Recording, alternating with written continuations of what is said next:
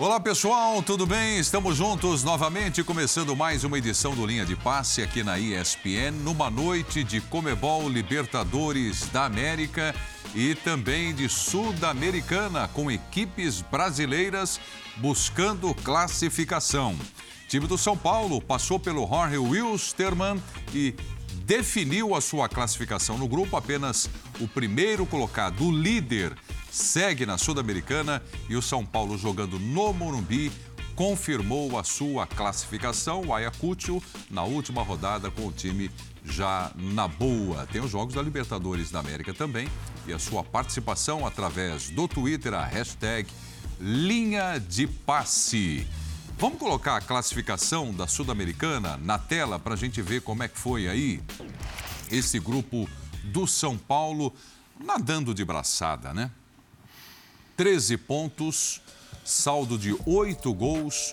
O time chileno do Everton na segunda posição com 8 pontos, não alcança mais o São Paulo. O Ayacucho será o último jogo de São Paulo com 4 pontos.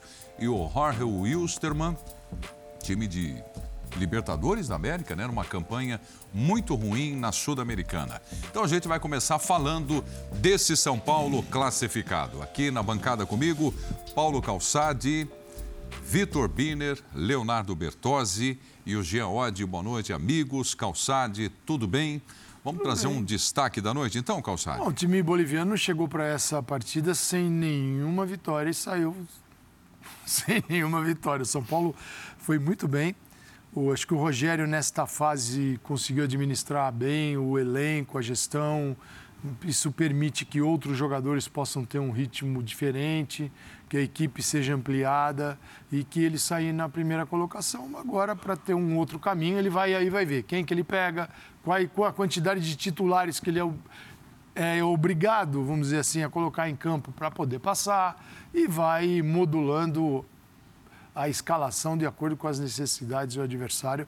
Então foi bem tranquilo para o São Paulo. Isso é um, é um fator bem positivo. Se classificar sem arrebentar com o elenco também. É, e uma noite para aproveitar, né? Nicão deveria ter feito gols, o Patrick conseguiu deixar a marca dele, enfim.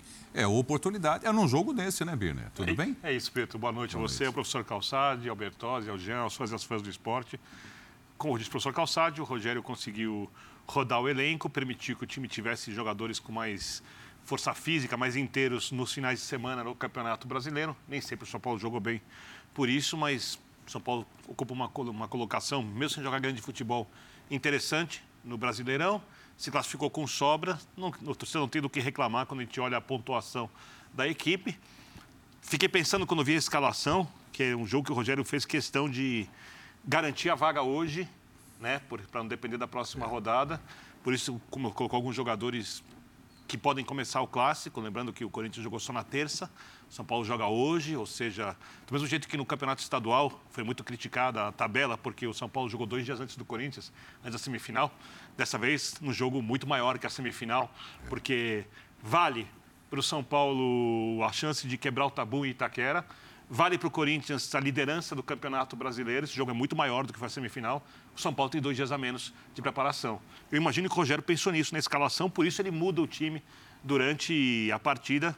Eu não imagino que Igor Vinícius e Reinaldo, que começaram hoje no banco, vão começar o jogo no Clássico no, no próximo domingo. Então, acho que foi bem administrada a situação. Só espero que o Rogério e o São Paulo encarem o mata-mata da Sul-Americana, Sul-Americana de outro jeito, porque é um campeonato difícil, mas acessível para o São Paulo e vale vaga na Libertadores e uma taça que seria interessante para o São Paulo conquistar no atual momento do clube. É isso, né? O São Paulo vai para esse jogo, o Rogério Ceni pensando na Sul-Americana antes da partida começar provavelmente no intervalo já pensaria, né, já estava pensando no jogo do Corinthians pelo Brasileirão. E aí, Jean? Tudo bem? Tudo, Tudo bom? bom, Preto? Boa noite para você, para os companheiros. Pois é, eu acho que a primeira coisa que todo São Paulino pensou ao ver a escalação foi relacionado ao clássico. Para mim não tem muita dúvida já em relação. No Brasil, é óbvio, você já e eu via mesmo até nos comentários que as pessoas faziam, né, aquela coisa de tentar prever qual vai ser o time do clássico. A ideia de muita gente foi que talvez, né, aquela indicação é, aquela escalação indicasse um, um, São Paulo com três zagueiros contra o Corinthians, com o Igor Vinícius e com o Reinaldo nas alas, porque eles, eles começaram no banco. Mas eu tô com o Birner até porque você vê que são as primeiras alterações que ele acaba fazendo, né? Primeiro na lateral esquerda, 10 minutinhos depois ele faz a escalação na lateral direita. Então eu tô com o Birner que, pelo menos que não dá para cravar que ele vai começar com o Igor e com o Reinaldo como laterais contra o Corinthians. Acho que é, o fato é que ele pensou, ele trabalhou muito bem essa competição, sempre pensando na dosagem, sempre pensando no Campeonato Brasileiro. Então, nesse aspecto, não há nada a se falar em relação ao Rogério Senna. Você pode até discutir que em várias partidas o São Paulo não jogou bem e venceu. Não foi o caso do jogo de hoje, o São Paulo venceu com muita facilidade, com, com o pé nas costas ali, talvez até com mais titulares do que costumou ser o padrão na, na competição. E é uma doideira, né? Porque era jogo atrás de jogo. Quantas vezes a gente sentou aqui são Paulo ganhou, São Paulo ganhou, São Paulo ganhou, São Paulo empatou, São Paulo ganhou.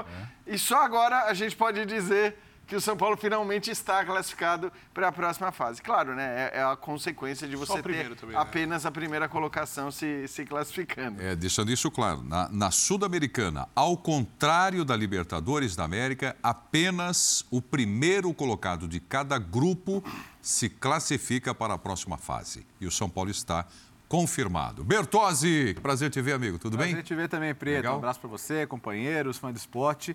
Acho que né, era impossível separar a análise dos dois jogos da semana, né? Porque o jogo de hoje, é, a gente já tinha visto o Wilstermann contra o próprio São Paulo na competição. Ninguém, assim, mesmo assim, respeito o cara que saiu de casa nesse frio para ir no Morumbi, porque. Não, respeito demais, né? respeito demais o cara, porque o, o, o, convite para ele ver esse jogo é basicamente o um amor pelo clube. É. É, é, é ver o São Paulo. Você sabe que. É. Desculpa interromper, mas você falou do, de temperatura, de frio. É, a temperatura lá no Morumbi é bem mais baixa então, do que a aqui. A sensação né? térmica também, é um é vento, não, não, já, já fui alguns, aqui você tá achando alguns frio. jogos nessa época, maio, junho, julho lá, e cara, é, é pesado, viu? Coragem. Então, parabéns ao pessoal que foi, que apoiou, que incentivou e, e tá dando crédito ao que eu acho que é um bom momento aí do São Paulo, né? conseguindo levar bem as duas competições, conseguindo evoluir o time, conseguindo ter, acho que, uh, parâmetros de jogo muito claros, independentemente dos jogadores que atuem. Isso é sinal de bom trabalho do técnico. Acho que o Rogério faz um bom trabalho. Hoje, resgatando alguns pontos que a gente viu ao longo da temporada, né? uma saída com três, com o Rafinha ali pelo lado de direito, como um zagueiro pelo lado direito mesmo, soltando muito o Wellington do outro lado. Enfim, é, é um, um, um ala e um ponta como ala do outro lado. São, são situações que a gente já viu em alguns momentos da temporada e, e que viu hoje de novo também. E o Nestor, importante, né? É, dois gols, uma assistência, jogador que precisa recuperar ritmo, confiança, que vai ser muito importante ainda ao longo da temporada, acaba saindo como um grande nome do jogo. Né? É, antes de eu voltar aqui com o assunto de São Paulo, ou, ou seja, continuar no São Paulo, traga só um destaquezinho do Galo. O tá Atlético com um, um belo jogo na Libertadores. Não foi o jogo né, dos sonhos, mas o Hulk brilhando mais uma vez, né? É, destaque o Hulk, o Givanildo, o, o, artilheiro do Mineirão reformado, pode escolher.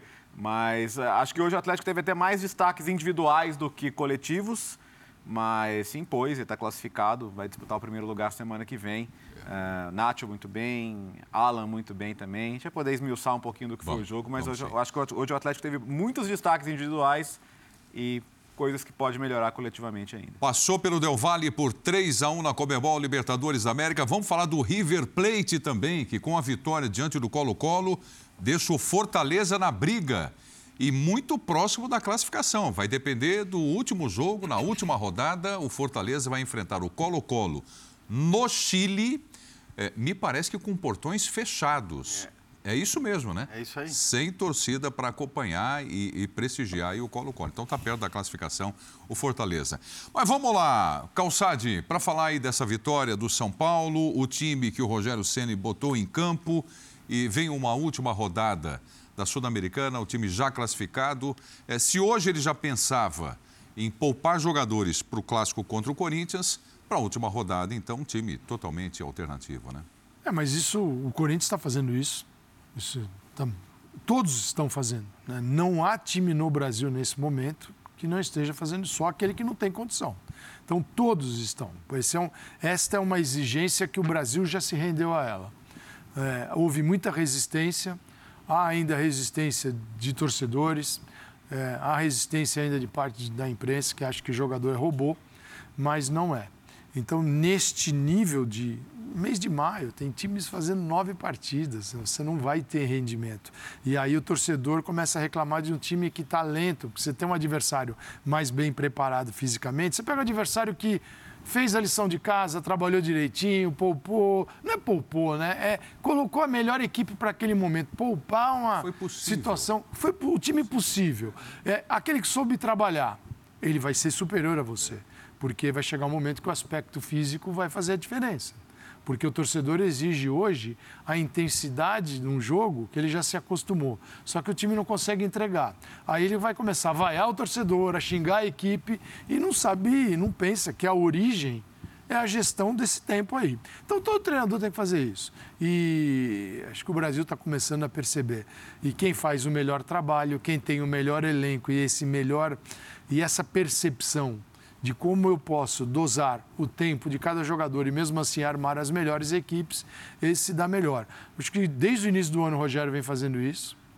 É bom. Por quê? O que, que isso ajuda? Ajuda a ampliar o elenco. Mais gente jogando, mais gente capaz de jogar. Né? A gente essa coisa do 11 aqui, se, a gente acha que vai botar o, o ano todo aqueles 11. Tá bom, a hora que você vai usar o banco, você vai ter um cara que não joga nunca. Né? Então, ao jogar, a gente privilegia uh, o rendimento em campo. Então, o Corinthians está fazendo isso, São Paulo está fazendo. Corinthians escalou contra o Boca pensando no clássico, sem abandonar Libertadores, mas pensando também que, poxa, estou na liderança do campeonato, não posso largar isso aqui. E o São Paulo, poxa, posso ganhar do time que é líder e mudar um pouco essa relação de forças do campeonato. Porque é uma vitória do São Paulo e Itaquera. Primeiro, seria a primeira no estádio novo estádio anterior à Copa do Mundo. Faz tempo que São Paulo não ganha lá. Então, ele, ele mexe no campeonato todo, não só para ele, mas para os outros também, para os rivais. É, e esse é um trabalho que o Rogério fez, bem feito, acho que o Vitor Pereira está fazendo também, e é o necessário. Nós ainda, eu acho que esse ano nós vamos conseguir eliminar muito essa ideia de time titular, time reserva. Quem que é reserva? Isso, isso vai, isso, vai, é isso vai ser derrubado no futebol brasileiro na mesma medida que a gente foi, conseguiu derrubar as individualidades resolvem sozinhas. Sozinho, vai lá é um discurso antigo. É, falta Hoje o dia já se entende que o coletivo é importante. Sim, é. E com o tempo vou entender também que é importante você ter lá 16, 17 jogadores, se você torce para um grande time, que possam fazer o jogo que o seu treinador deseja, né? É, de repente você não vai ter é, 11 craques, isso é difícil no Brasil, hoje é impossível, mas você vai ter talvez 15 bons, se tiver 15 bons jogadores, você tem uma força competitiva, você tem capacidade de competir mais do que aquele que de repente tem 11 e vai se desgastando aqui, né, e perdendo jogadores ao longo dos campeonatos. Principalmente, Principalmente aqui, aqui, onde o calendário exige mais essa é. troca, ela é obrigatória. Eu só acho que assim, é, e estava elogiando o Rogério até aqui pelo que ele fez e ele não titubeou, né? Desde o começo ele tinha muito claro para ele que a sul-americana, pelo menos nessa fase de grupos, ele ia tratar de uma maneira e o brasileiro de outro. E acho que ele tratou de maneiras diferentes. As escolhas, as escalações, elas são diferentes. É, é diferente é, do que tem feito o Vitor Pereira. Porque o Vitor Pereira a gente não sabe é, onde, para que, que ele está poupando, né? Em geral, a gente não sabe se ah, esse time aqui, peraí, ele está escalando esse time no brasileiro porque ele está pensando no jogo contra o Boca na Libertadores? Ou ele está escalando esse time contra o Boca na Libertadores porque ele já está pensando no que vem contra o São Paulo? É. Tem sido uma escolha mais difícil a do Corinthians, evidentemente. E aí eu estou falando do Corinthians não só na relação com o São Paulo, mas na relação com o Palmeiras, na relação com o Atlético, com o próprio Flamengo, que não tem poupado muito na Libertadores, né? não tem feito muito isso, mas é, a, a, escolha do Corinthians, até pelo grupo em que ele caiu na Libertadores, é, e por estar no brasileiro brigando com muita força, tal, não, de maneira alguma disse, não, eu vou nas Copas porque o meu time é um time mais de Copas. As escolhas do, do Vitor Pereira, elas são talvez mais difíceis e ao mesmo tempo mais imprevisíveis. Para o é. Ceni era exatamente o contrário, porque estava muito tranquilo. Quem tem mais Onde eu vou poupar e onde eu não vou poupar. Quem tem mais elenco? À disposição. O, o Calçade falou, é, ninguém tem 15 craques. Aliás, quem tem um craque... É, cra quem tem, é, quem tem craque, um craque já está bom é, a beça. Craque, bons jogadores. É. É, tem, uma, tem uma escala aí de, de talento que a gente tem, ela é bem ampla, tá? É, agora, quem tem mais elenco? Mais elenco. Eu vou entrar. À disposição o Vitor, O Vitor Pereira no Corinthians, ele está a impressão que eu tenho é que ele já nem está mais se importando com este é o meu time ideal e naquele jogo eu preciso desse time. Eu acho que ele já não está nessa. Uhum. Até porque a pergunta é: o que é um time ideal para quem tem um elenco com a média de idade muito alta? Se ele não mesclar o tempo todo e ele colocar, como ele, os mais experientes são mais experientes, porém são, e entre, são mais velhos também, né? É, ele não vai aguentar. Ele, essa mescla essa, entre a juventude e o jogador experiente, ela tem que ocorrer todo o jogo. Então, acho que o, o Corinthians é um pouquinho diferente. A gente sabe quem é o Palmeiras, eu sei quem é. Hoje o São Paulo talvez a gente também consiga enxergar isso mais. No Corinthians, ele, precisa, ele não vai conseguir. E talvez ele nem queira. Ele nem queira, ele, ele não pode fazer isso. Então, assim, você pegar por nomes, contratações de impacto, o Corinthians chamou atenção. Mas o que esses nomes representam num calendário desse? É, é, porque, é, é, é, preocupante. Pensar, né, Calçado? Se você olhar do ponto de vista de é, quem vai estar mais inteiro no segundo semestre, o São Paulo tem muito mais jogadores jovens, o São Paulo tem essa. É, você dificilmente vai ter um jogador estourado se ele chegar com 30, 40 partidas. É, no Corinthians, assim, você não pode ter um grande número de jogadores com esse número de jogos quando chegar a reta final da temporada. Então, eu acho que neste momento, o, o Corinthians ganha, acho que ganha pela qualidade média, ganha pela experiência, mas perde no aspecto de ter quantidade, ter como, quantidade, de ter é, como, mas, como mas gerir. Quando, né? quando você fala qualidade média, e eu, eu concordo uhum. completamente com a sua análise, mas eu acho que a qualidade média ela é muito alçada tecnicamente falando, por alguns nomes. Exato. Né? Quer dizer, o Corinthians tem alguns nomes que o São Paulo não tem. É, as Exatamente isso. As estrelas também. do São Paulo não, não são estrelas é, Mas eu olhava, com a mesma capacidade eu olhava para o São Paulo hoje e pensava assim, o, o, Corinthians, o Rogério escalou um time bem diferente. Tinha Rafinha, Wellington, mas o Vitor Pereira consegue fazer isso no Corinthians? Como esse São Paulo? Nesse nível de transformação para um jogo? Porque o Rogério hoje ele Você foi. está falando taticamente? De, não, de, de, de, colocar um time. Eu entendi. Eu, eu não gosto do alternativo, mas é um time bem diferente de um time forte. Mas vai, você não acha ele... que isso é porque o Corinthians tem alguns jogadores, como eles disseram, que são, para o nosso padrão, extra classe? O São Paulo não tem, e quando o Rogério mexe, o assim. impacto assim. é menor? É, então, é o que a gente falava, Bini, não sei se você lembra, muito quando pintava as comparações de Flamengo e Palmeiras. É exatamente isso. É? Exatamente uhum. isso. É isso. O Flamengo com os caras maiores e o Palmeiras com um time mais homogêneo, talvez porque justamente não tivesse, naquele momento, pelo menos, caras que se destacassem tanto quanto o Gabigol, o Bruno Henrique e o Arrascaeta é. se destacam no Flamengo. E claro, acho que são proporções diferentes, mas com Corinthians e São Paulo é uma pena não poder treinar e desenvolver equipes, né? Isso no, qualquer treinador vive isso no Brasil porque o que o Vitor Pereira trouxe foi uma. Ele ampliou o elenco, né? A gente já falou isso aqui. Você trouxe. O Adson joga, já jogava, né? Mas ele não abandonou esses jogadores. O Mantuan, Mantuan Cresceu cresceu. Do Queiroz cresceu. O, o Júnior Queiroz precisa ainda ganhar um. um Moraes. Júnior Moraes. Moraes. Eu falo Júnior Queiroz várias vezes. É, já. Terceira, do Queiroz ou Júnior Moraes? Deve, esse Júnior Queiroz deve... amarelo aqui. Vai chegar, esse, esse, cara ainda vai não, chegar. Esse cara ainda vai chegar. Ou ele joga alguma liga, aí ele joga. É, o Júnior Moraes, ele, ele precisa ainda alcançar um outro patamar, né? Não é daquele. Ele, ele é o jogador mais importante do que ele conseguiu jogar até agora. Dois meses só, é, né? Também. É, é bom que se diga. Mas, e, tinha probleminhas, estava ali. E dois meses não à disposição. Não à disposição. Não dois meses à disposição. Não, porque o Juliano faz parte desse, poderia fazer parte desse segundo, se é que existe o segundo. Eu estou falando nomes que, que, são capazes de compor um bom time, mas ele não tem o nome para o Duqueiroz. Ele não tem. O Rogério tem uhum. para essa função. Ele não tem. O Duqueiroz, Duqueiroz e Maicon aparecem como o pilar. Você olha assim, é Cássio, Duqueiroz, Maicon. A zaga, ele, um dia é o João Vitor no banco, outro dia é o Gil, outro dia é o Raul Gustavo. Mas esses daí ele precisa muito. Porque ele não tem o, Duque, ele não tem o, Sim, o clone do Duqueiroz ali. Para rodar. Nesse caso específico. Isso é um probleminha para ele. Mas ele é um conseguiu se virar, por exemplo, sem o Fagner, que é insubstituível no elenco do Corinthians. Lógico Se pegar o Palmeiras, se pegar o time grande, o Atlético, o Flamengo, com um elenco Ou, forte, ou inspirado. com o Rafael Ramos, ou mudando o sistema. Pode- então, isso pode- que eu ia falar. um ele, ele mudou o sistema, ele achou uma alternativa. É, e aí, quando você fala do Queiroz, para a gente trazer de volta para o São Paulo, a questão é.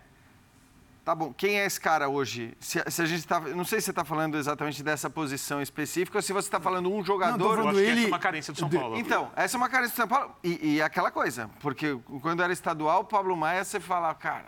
Tá né? pronta. Mas é menino, precisa ter paciência. Exa eu acho, mas eu falava isso no estadual. É que assim, eu só tô ressaltando isso porque justamente. São cara, Paulo tem o Luan Toda vez é um exagero. Voltar. É, mas o Luan a gente não Digo- sabe direito. digo, né? Mas o Corinthians, não, você não tem esse seu outro nome. Não- Seu Duqueiroz, o Rony não é jogador Então, mas o Calçade, é que função. aí entra no que o Birner está falando. É, por que, que, por que, que você fala que o Duqueiroz hoje não tem um substituto? Porque ele está jogando num altíssimo nível. Para o Corinthians, ele é uma peça indispensável, tanto que ele joga todos Mas- os mas minutos. como E no característica. São Paulo, você não tem mais esse cara que você fala, pô, se você tirar o Pablo Maia do time, se você tirar o Luan do time, né? Você tem tido uma rotação desses jogadores. E tudo bem, não é que você tem a hora que muda de um para outro, o São Paulo cai Mas é, vertiginosamente. um- mas é uma zona do campo onde o Corinthians não tem rotação e se sem o, o Duqueiroz tem que fazer adaptação. Não, per- concordo. Agora, Não- por exemplo, Não, não, não, não tem o cara. Você fala assim, é o Maicon tem que jogar de primeiro. que não é o. É. já- eh, que já é um pouquinho diferente. eu acho, por exemplo, os melhores jogos do Corinthians com o Vitor Pereira são um, um pouco superiores aos melhores jogos do São Paulo com o Rogério. Quando o Corinthians acerta o jogo. Mas eu concordo contigo. Mas, não tem, mas aí não tem a ver com a qualidade individual? Tem a ver com a qualidade individual. O, a- o melhor, maior potencial do Sim. Corinthians é, acho maior que do o, que o, o te- o teto do Corinthians hoje é maior que o teto do São Paulo. Sim, agora, por exemplo, hoje uma coisa legal no São Paulo, a capacidade de controle de jogo, mesmo dando alguns espaços, o São Paulo trocou 864 passes no jogo de hoje. É muito raro isso. Deu quanto de posse? 92% de acerto. Tá de posse posse, gigante. A aposta tava, tava Tava batendo 80, né? Chegou a bater 80. 76 terminou. É, 76. impressionante. Onde, onde eu acho que São Paulo tem mais opções, que, por exemplo, para fazer uma comparação com o Corinthians, é na frente. Por incrível que pareça, porque o São Paulo tem Já Luciano, tá querendo falar que hoje não conta. Éder, Nicão, É, menos, É, né? então, ali eu acho que São Paulo tem mais opções. O Corinthians tem um time com mais capacidade de construção pelos jogadores Uhum. que possui. Vai ser interessante ver esse jogo Itaquera, porque, Você consegue imaginar, alguém consegue imaginar aqui o time titular do São Paulo para esse clássico? olha, eu vou. Eu vou, eu vou ó, hoje não jogaram, por exemplo, Arboleda, o Diego, Diego. e o Léo. Esses três devem jogar. É isso. Talvez Três jogue zagueiros. até com três zagueiros. Eu acho que Com, com linha de zagueiros. O Rogério não usa muito, mas talvez forme até uma linha de cinco atrás. Porque o Rafinha hoje jogou na direita muito mais preso do que soltando. Tanto que o São Paulo avançou muito pela Porque esquerda. isso pode acontecer do outro lado também. Isso pode acontecer do outro lado também. Né? É, eu Nestor, acho, eu acho que eu- Nestor começa o jogo também. não sei. Nestor jogou hoje, deixa eu ver que hora, quanto tempo ele saiu. Pela, pela volta dele. Eu né? acho que Eu la- acho que tecnicamente ele, é- ele, é- ele Da é um jogador para jogar. Mas... Nas dele. laterais a dúvida ficou grande, porque quando você imagina o São Paulo com três zagueiros, você entende de repente a escolha pelos dois alas que ficaram no banco hoje. né? Até porque o Rafinha justamente ficou mais, tem ficado mais do que o Igor.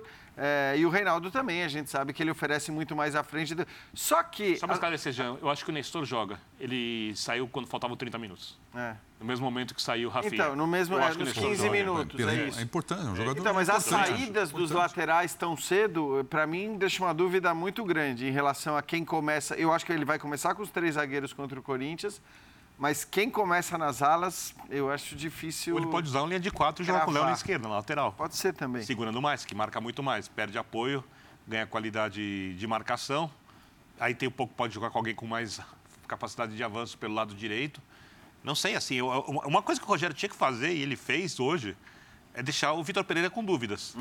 Cer- Certamente, isso faz parte. O técnico não podia abrir hoje, entre aspas, o time que vai jogar em Itaquera. Esse jogo de Itaquera, vou repetir, esse é um jogo muito grande para ambas as equipes. Repito, vale a liderança para o Corinthians. O São Paulo está numa colocação boa no campeonato e ganhar em Itaquera pela primeira vez é algo muito importante É um para a torcida de São jogaço. Paulo. É um jogaço. Jogaço, É um jogaço, jogaço. é um jogo que precisa de De trato estádio especial lotado. dos clubes, assim, de É, estádio lotado. é, É, repito, onde o Corinthians nunca foi derrotado pelo São Paulo. Ou seja, qualquer coisa que acontecer ali é uma coisa muito grande. Seja a vitória do Corinthians, seja a vitória do São Paulo. E o empate, eu acho que deixa os dois clubes. O São Paulo não nem tanto, mas deixa o Corinthians insatisfeito com o resultado jogando em casa. O Massad colocou até em função da tabela, né? Esse é um campeonato em que é, é muito prematuro olhar para a tabela, mas que ninguém deslanchou. Ninguém. Tá todo mundo oscilando. E- tá, tá e naquele tem um- momento em que ninguém dispara. Então, qualquer ponto que você roube num, num adversário direto é importante. São Paulo vencer será a primeira vez. Ele ultrapassa o Corinthians, que ele tem 11 vai para 14, o Corinthians fica com 13. Ah, É, e ele impõe ao Vitor Pereira um, um incômodo que é que são os clássicos. É isso que eu ia Tem isso falar. também, é. Então, Porque até isso, agora os tá clássicos, não esse Porque clássico, é, os é clássicos. evidente, Os né. Calçade? E esse seria o principal deles. Seria o principal. Não, que ele deu, Fora o que ele deu, uma, que ele deu, uma, que ele- que ele liderança. deu uma resposta dura recentemente, né? Quando ele falou, pô, vocês acham que eu não sei o que é Não clássico, sei o que é gente? clássico, pô, pelo amor de Deus, de na Turquia. tanque. Não Então, brinquem comigo. Então, porque isso, assim, é evidente que o fato, né, ainda que o Corinthians não vença o clássico no seu estádio contra o São Paulo, tal, não, não vai tirar em nada as qualidades do treinador e o bom trabalho que a gente tem visto ele fazer. Mas isso tem um peso, é, sobretudo pelo que é a nossa cultura aqui, por como a gente trata essa coisa, por- pelo quanto isso vai ser debatido. claro, claro. Porque eu tenho certeza que no dia seguinte ao clássico, se o Corinthians perder, uma tela que a gente vai ver em todos os programas sendo discutida, sendo repercutida. Né? E É o agora? aproveitamento em clássico com todos os resultados, com vitórias. Já então, tá assim, pronta a tela. Tem um, Tá pe- pronta. tem um peso, é só atualizar, né? É assim que as coisas funcionam. Então, E se também se der Corinthians, você também vai, vai ter aquela lista do São Paulo, dos jogos em lá. dos jogos em Itaquera, também tá pronto, é só Também tá É só Isso aí. Ctrl C, Ctrl V e colocar o resultado do último. Não, já estão prontos. Você- Você só toma cuidado para não inverter a tela. Mas é, eu acho que isso torna essa rodada para eles, para esses dois, sensacional, mas também para observação dos outros, porque você pega o Atlético Mineiro que está com 12 pontos, tem especial interesse aqui. Para ele, o empate seria, E é um no clássico seria fenomenal e uma vitória dele, ele vai para 15 pontos e pum, salta na liderança.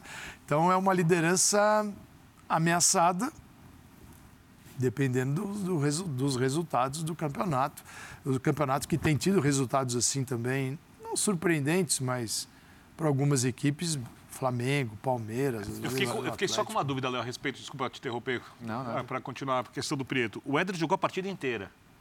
O Éder tem sido um jogador que começa atuando pelo São Paulo. Talvez ele tenha pensado em alguma coisa diferente para alguém diferente para colocar ao lado do Caleri, ou se formar uma linha de cinco que ele raramente usa, ele joga talvez só com um, um atacante, né? Talvez soltando mais os alas, exatamente por É. ter os três zagueiros, Sim. chegando com o Nestor por dentro, segurando um pouquinho mais os jogadores que ele escolheu no meio de campo ali de construção, para jogar muita bola no Caleri, até porque o Corinthians tem alguma dificuldade ainda nessa marcação, jogada aérea, o Rogério pode ter identificado isso.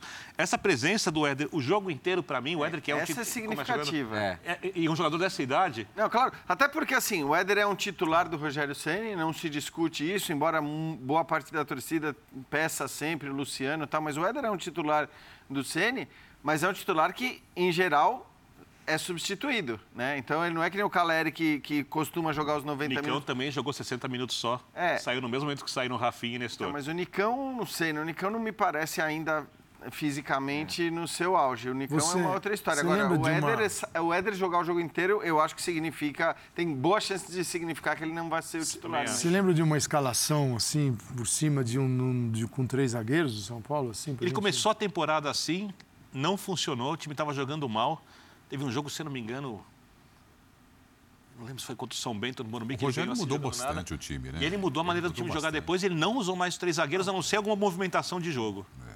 Começar jogando com três jogadores na zaga ali, dois alas. Mas você tem razão que em relação É, ao é, Léo, isso é- o Léo é um- deixa a dúvida perdura, porque né, o Léo pode fazer a função de Isso, é. lateral, pode, pode jogar. É, mas é uma, é uma observação importante, porque se isso não é um.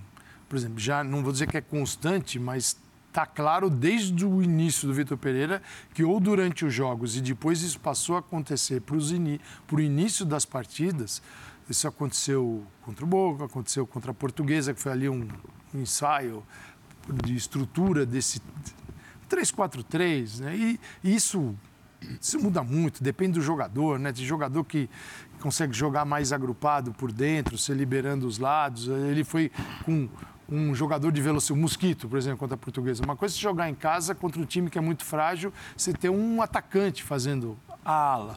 A outra é usar um zagueiro, um, um, um lateral mesmo, para fazer esse papel. Quando você não tem a bola, você tem dois laterais e três zagueiros. É não, diferente. Mas aí ele é. tinha uma preocupação muito clara com os pontas do Boca. Então, é interessante, e acho que por isso esse clássico também é interessante, porque a gente está falando de dois técnicos que a gente sabe que se preocupam com isso, que olham para o adversário e... e que, mais do que isso, sabem que o adversário também olha para eles. Claro. Então, é, é o que o Birner estava falando, um pouco de você também não querer entregar, você deixar uma dúvida em relação ao que vai ser. E o próprio fato de o, o Rogério, no caso, saber que o Vitor Pereira certamente está estudando, está olhando, está tá examinando as maneiras como o São Paulo joga, esse fato pode até fazer, eu acho, com que o São Paulo, de repente, jogue com três zagueiros, ainda que esse não tenha sido o padrão.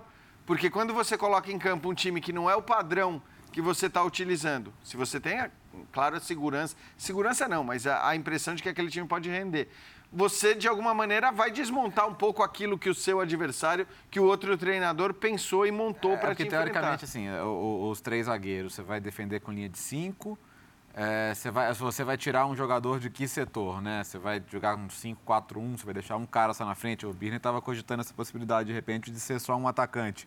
Porque senão, assim, o Corinthians normalmente vai jogar com um atacante, tá? É, os três zagueiros, como é que fica essa movimentação? Você vai ter três cuidando de um? Os três zagueiros do quê? De quem? Os três zagueiros do São Paulo, do no São caso. Paulo. Então, são situações para pensar, assim, é, futebol é cobertor curto, né? Você está você tá tirando de algum setor. Hum. E... Último jogo, São, São Paulo e Corinthians. São Paulo está com Jandrei, Rafinha, Diego Costa, Léo e Wellington. Nestor, Pablo Maia, Igor Gomes, Alisson, Caleri e Éder. Uhum. Isso não quer dizer que seja... Tirar a goleira do time, repetir. Difícil. Né? Não, e aí já, aí, aí já são aquisições que foram feitas depois desse jogo, que foi no dia 27 de março. Então, 27 de março, abril, estamos em maio, é, dois meses é uma é, eternidade no futebol brasileiro. É, eu, eu, teria alguma lógica quando você enfrenta o Corinthians jogar com três zagueiros? Porque. Para Nestor e Pablo Maia. Aqui. Então, ali eu acho que falta pegada.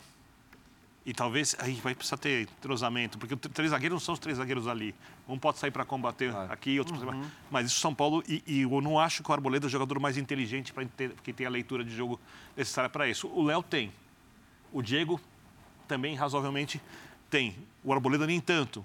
Mas eu olhando o que o Rogério tem à disposição e eu achando que o Nestor precisa chegar mais à frente, teria lógica, ainda mais. Mais do que hoje, não, né?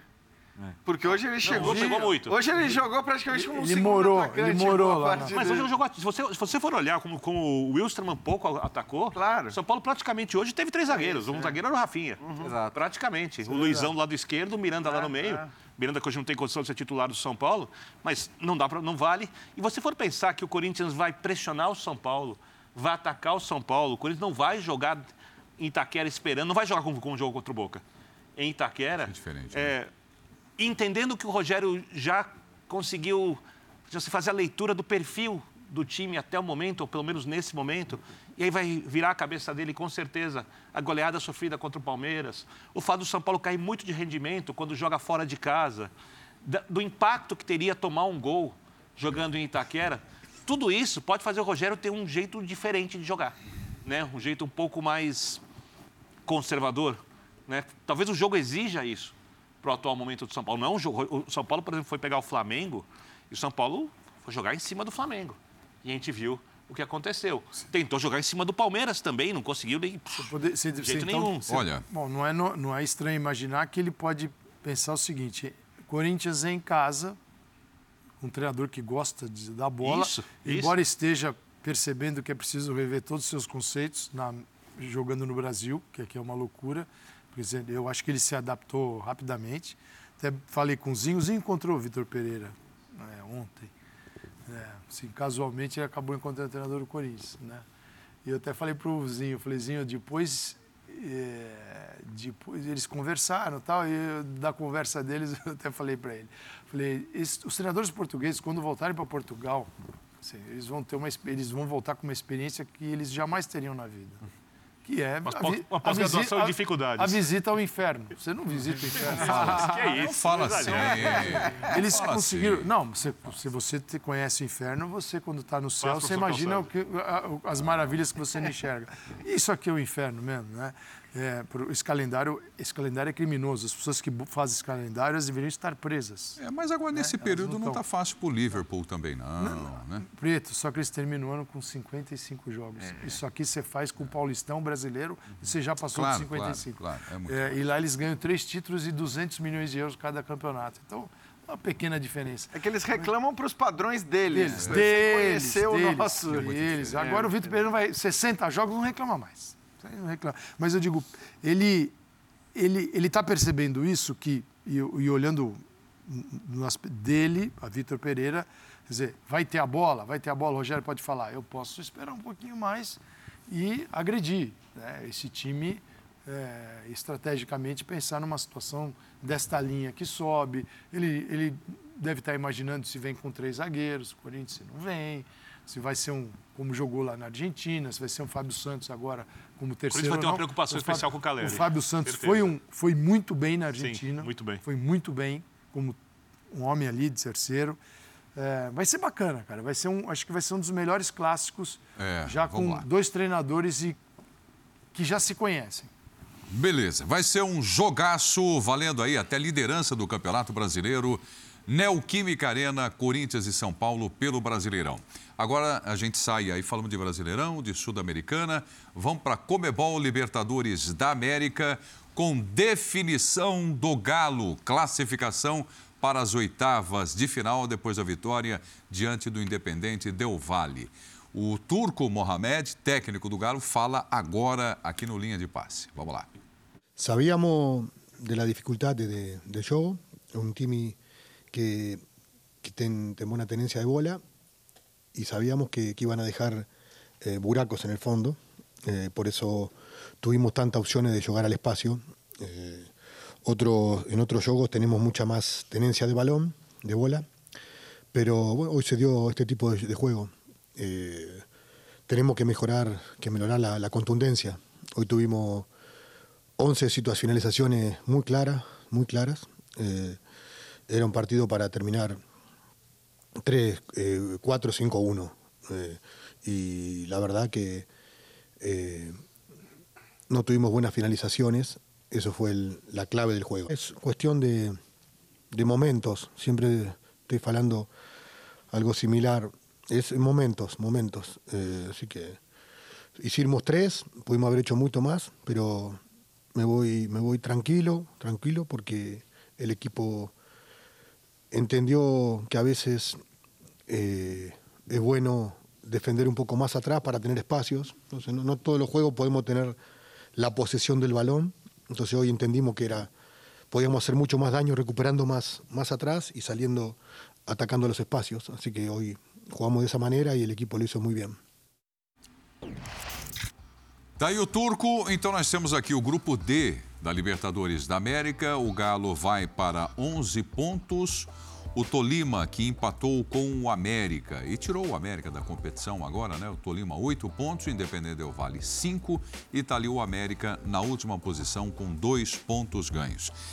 É, o Hulk, mais uma vez, fundamental nesse jogo, mas eu pedi aqui para que o Bertozzi trouxesse um, um- um destaque também desse jogo do Galo na Libertadores da América. E não foi só o Hulk que brilhou na partida, então, né, Bertozzi? Não, mas o Hulk brilhou bastante, né? Mais, 10 né? 10 gols em Libertadores, ele tá a um de alcançar o jogo, é o maior artilheiro do Atlético em Libertadores, artilheiro no título de 2013, inclusive.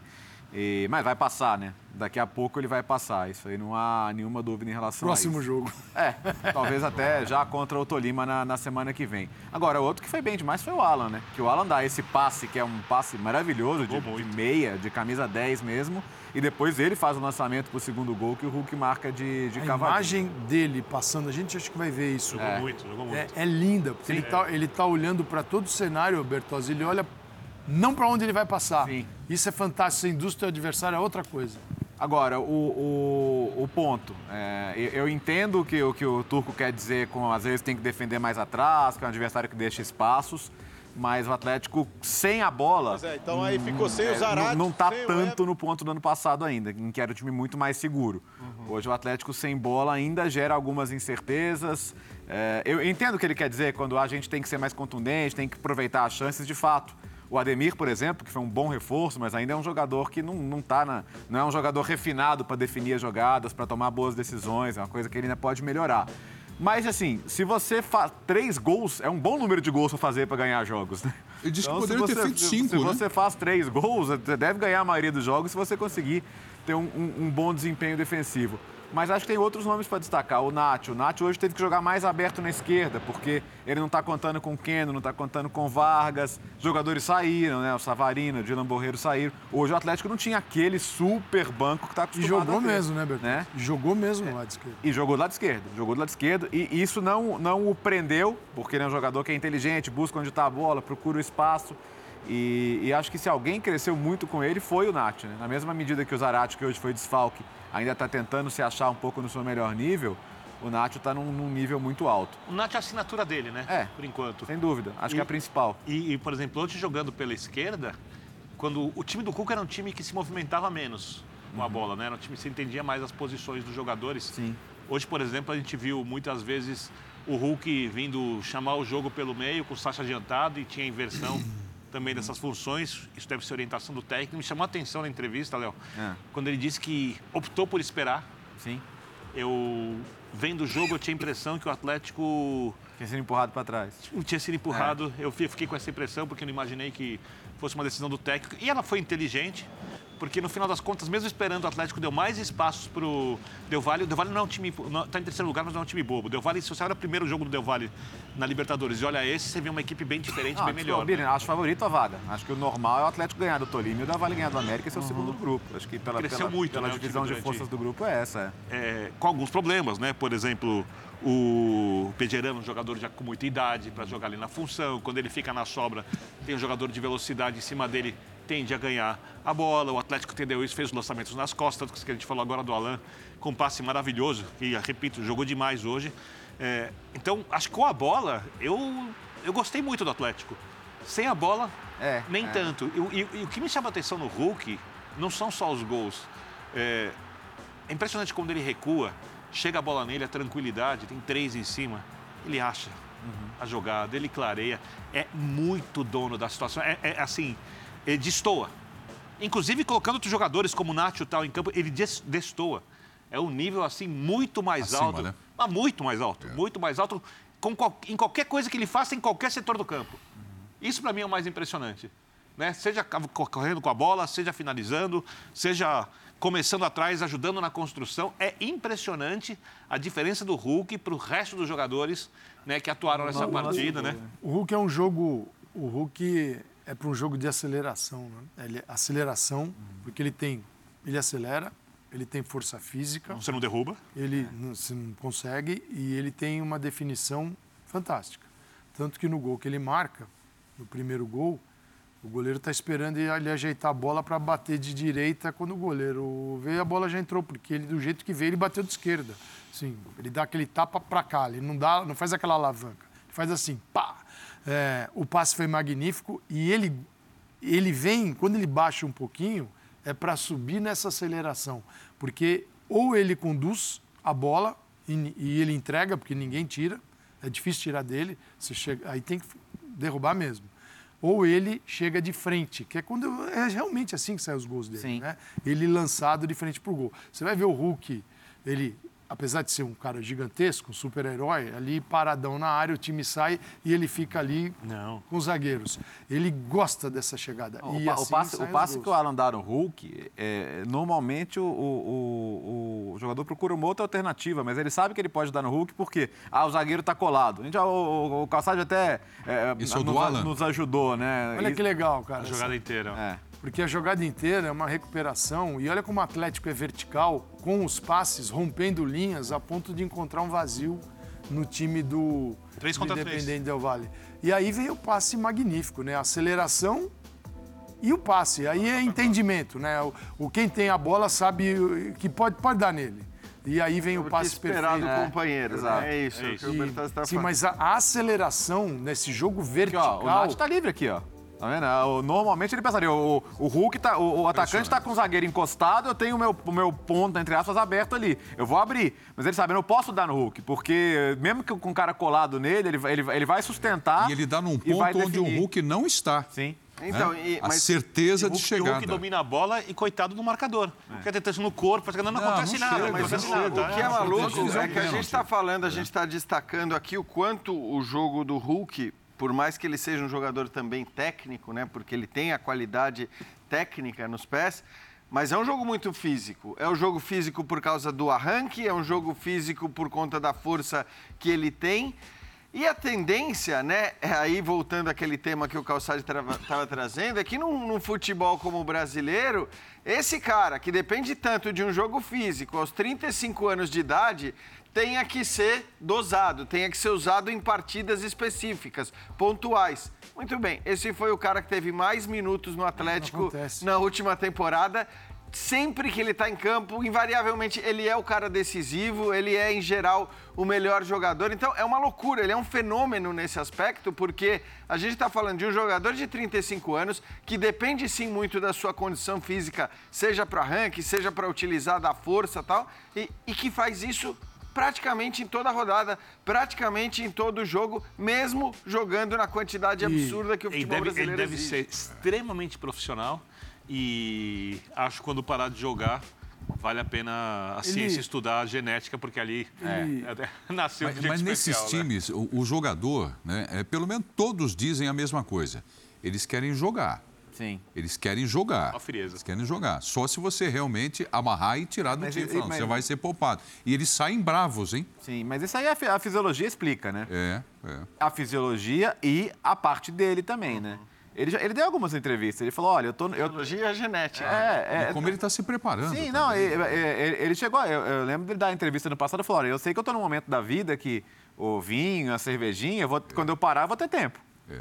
Mas agora. Mas isso é raro né? hoje, hein? É. Um jogador brasileiro. Sim. Ele É tem. difícil, cara, ele- nessa idade, falar, ele não, tem- eu e aí- tô me poupando. E ainda mais, né, Prieto, vindo do, do maior nível do futebol mundial, tudo bem, talvez você pode dizer, não, não, nas maiores ligas do futebol europeu, mas ele vem do futebol europeu. Muitas vezes, os caras que vêm nessa condição para o futebol brasileiro chegam dizendo, cara, no Brasil eu me garanto, eu não preciso O dar o máximo. Ferreira falou ontem que era um preciso- jogador para ganhar isso, títulos, não um jogador É isso, que era um jogador carreira. com fome. E ele chegou morrendo de fome É aqui E não dá para você, brasileiro, e né? não dá para você desligar a parte financeira desse cara, né? Porque o sucesso financeiro do Hulk é um negócio impressionante também, né? O que ele já conquistou. E ainda assim com o desejo de bola, de Ele tem jogar, uma- de se ele tem uma preparar. consciência, Vamos né, ver só esses números aqui, Calçado, olha. Esmagando recordes, maiores artilheiros do Atlético na história da Libertadores. Jô, é, já falamos sobre isso aqui, 11 gols, vai ser quebrado esse recorde, né? Com o Hulk 10 gols, só um gol atrás. E Guilherme, 9 gols. Fala, Calçade. É, assim, Copa do Mundo sempre vem à tona né, essa questão.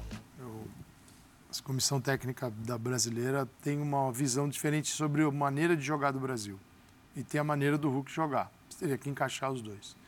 É, com uma lista mais extensa para a Copa do Mundo 26, não sei se ele entra no radar, sim, mas o- a temporada dele é brilhante. O problema, já anterior e essa aqui também, é, o que pode trabalhar contra, se ele se chegar à comissão técnica, técnica nesse nível de analisar uma convocação, é justamente o jogador de 35 anos terminar a temporada com a maior minutagem do seu clube. Você pode pensar, porque a Copa do Mundo é um cenário diferente de Libertadores e de Brasileiro. Você vai enfrentar os maiores e melhores. Então é um, aí não é assim, não é essa, não vou chamar de moleza, mas é outro nível de adversário. A gente tem que admitir isso. Esse é um ponto. O outro de recuperação dele, ele faz, ele usa uma câmara hiperbárica, que ela pode ser um negócio gigante, mas pode ser portátil também. Ali você fica um tempo com oxigênio puro. Isso te gera uma recuperação pós-jogo, pós-treino, que é muito grande. O Daniel Alves outro dia estava fazendo uma live, eu estava assim, Tava aqui rodando Instagram, Daniel Alves. Falei, deixa eu ver que o Daniel tá aqui ao vivo. Calçade é fã. E tava o Daniel, não, e tava o Daniel dentro da câmara hiperbárica, ó, aos 39 anos de idade. O Hulk aos 35. E eles têm dinheiro para comprar isso. Eles não precisam. Isso daí qualquer, isso aí não é um. ah, essas portáteis. Podia ter umas aqui, né? Não, não, mas essas Mas, né? portáteis é você, Não você- precisando mais. tem muita gente que pode comprar. A recuperação tem, tem, tem de 300 mil dólares e tem de 30, 40, 50 mil reais. É, e o cara fica ali. Você, você- isso melhora a tua recuperação. Você gera para um Acelera. cara de 39, então outro de 35, nem se fala. No brasileiro, ele deveria ter duas, não um. né? Porque- Mas é um nível do. O cara aprendeu isso. E ele tem, e ele leva aquilo para todo lugar, que fala assim, eu não largo mão disso aqui. Isso aqui me ajuda. É, e ele é fenomenal, né? Assim, eu acho que a maneira que você falou da parte financeira, é, em nenhum momento é possível questionar o Hulk, assim, o que ele ganha versus o que ele entrega. Claro. Porque ele entrega tudo o que ele ganha, e não me importa o que ele ganha. É, O Atlético está pagando, se- e, e- porque ele tem, nem o torcedor. É. Você não pode, num termo que a gente usa no futebol, né, a gente usa normalmente, fala assim, esse não está roubando. Você não está não tá É roubando o clube. Ele Não, está E quando eu falei da parte financeira, eu não falei nem quanto ele ganha no Atlético, de quanto ele já construiu. já na vida dele. Né? Ele já- Ele, ele fez é, bons negócios. E ainda como quero jogador. trabalhar. É. É, mas é- é- você vê que a ambição é ambição esportiva, É né? Ele volta que- com fome de título, com fome Prazer de de conquista, jogar. de, Prazer. de ganhar uma torcida, né? E Ele já foi pro- ganhou. Jean, ele foi para o Zenit, em determinado momento da vida dele. Foi ganhar um caminhão de dinheiro lá. Foi para a China, não foi? Aqui o Atlético é, é muito mais prazeroso do que jogar na Rússia e jogar na China. Isso aí, ele está disputando Libertadores da América, está no país dele, porque é, é algo que a gente não pensa. Tem jogadores, o Hulk é, um, é mais um caso daqueles caras que foram feitos fora do Brasil. O Hulk, o Porto foi pegar ele no Japão, enxergou o Hulk e de repente, pô, de onde Ele nunca tinha cara? jogado no interior do Brasil. Nunca tinha, cara. Então, assim, é um prazer jogar aqui.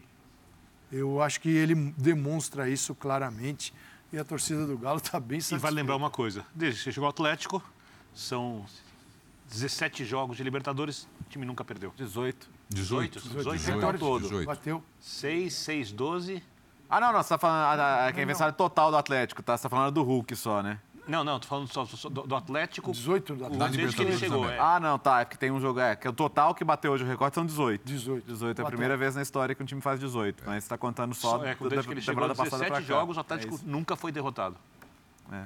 Nunca foi. Nunca foi. 17 partidas. Agora, olha o que. Só para fechar o que, a força dos times brasileiros no momento. O Atlético bate 18 jogos sem derrota. O Palmeiras ontem fez um ano sem derrota em Sem derrota. Quebrando recordes também, né? Muito legal. Ô, Birner, então os números aí de marcas inesquecíveis, né? O Galo, 18 jogos, 19 a 2022. Flamengo tem 17, está chegando ali também. Ótimo. E o Sporting Cristal, é, mas lá atrás, né? Em tempo. Eu não 62, tinha nem nascido nessa 69. Quem não tinha nascido? Eu. E, e- e só mais um detalhe do, do, do Assim no finalzinho disso aí. Não, não, mas que foi antes, Beto. O meu não foi em novembro, quando eu E A comecei. gente, a gente destacou muito o primeiro gol, mas o segundo gol tá virando uma marca registrada já, né? E hoje um amigo até me mandou uma mensagem dentro Cavadinha? do- a- da cavadinha. Cavadinha. Um amigo falou, cara, o- você pega o Reinaldo, ele tem alguns gols assim, né? E, e- e uma coisa muito legal do Hulk, dessa coisa dele, dele vir e querer ser importante no clube, é assim, ele, cara, deixa eu conhecer a história desse clube, deixa eu saber quem são as pessoas importantes desse clube e me relacionar com elas. Então, o, o- o- Hulk sempre demonstrou uma, uma reverência pelo, pelo Reinaldo, pela figura que é o Reinaldo, pelo ídolo que ele é, que acho que é é um exemplo para jogadores que, que, que chegam já num determinado estágio da carreira a clubes importantes, né? E ele tem muito disso. E, certamente é um gol que o Reinaldo assinaria e já é o quinto gol dele nesse estilo com a camisa do Galo. O goleiro sai e ele dá uma E cavadinha. essa arte mostra muito bem, né? Como ele se aproveita, né? A distância entre os zagueiros era de 12 metros, você larga o Hulk no meio, que ele consegue ter força, a velocidade de arranque e uma cavadinha para Os três gols foram lindos, hein? Todos. Os É, três Savinho, gols lindos. já tá vendido. Lindos, lindos, lindos. Vendido, né? Aí, aí quando o Você estava me falando, brasileiro. Fale. você estava me falando sobre o, o Natan, de uma falta, merecia É, então- cartão. Então, ali, ali eu acho que o jogador precisa ter um pouco. Não sei se a gente tem o lance separado. Temos. Eu peço para o Dimas colocar, para o Dimas Temos. colocar, por favor. Aí o lance que serve para o treinador chamar o zagueiro de canto, falar: olha, Tava 1 a 0 não precisa. é jogo de primeira fase tal. Porque, para mim, ele larga a bola e agride o adversário. Não tem disputa de bola. Se der para tirar precisa. essa tarja da tela aí só, só agora. Dá- dá uma olhada. Isso.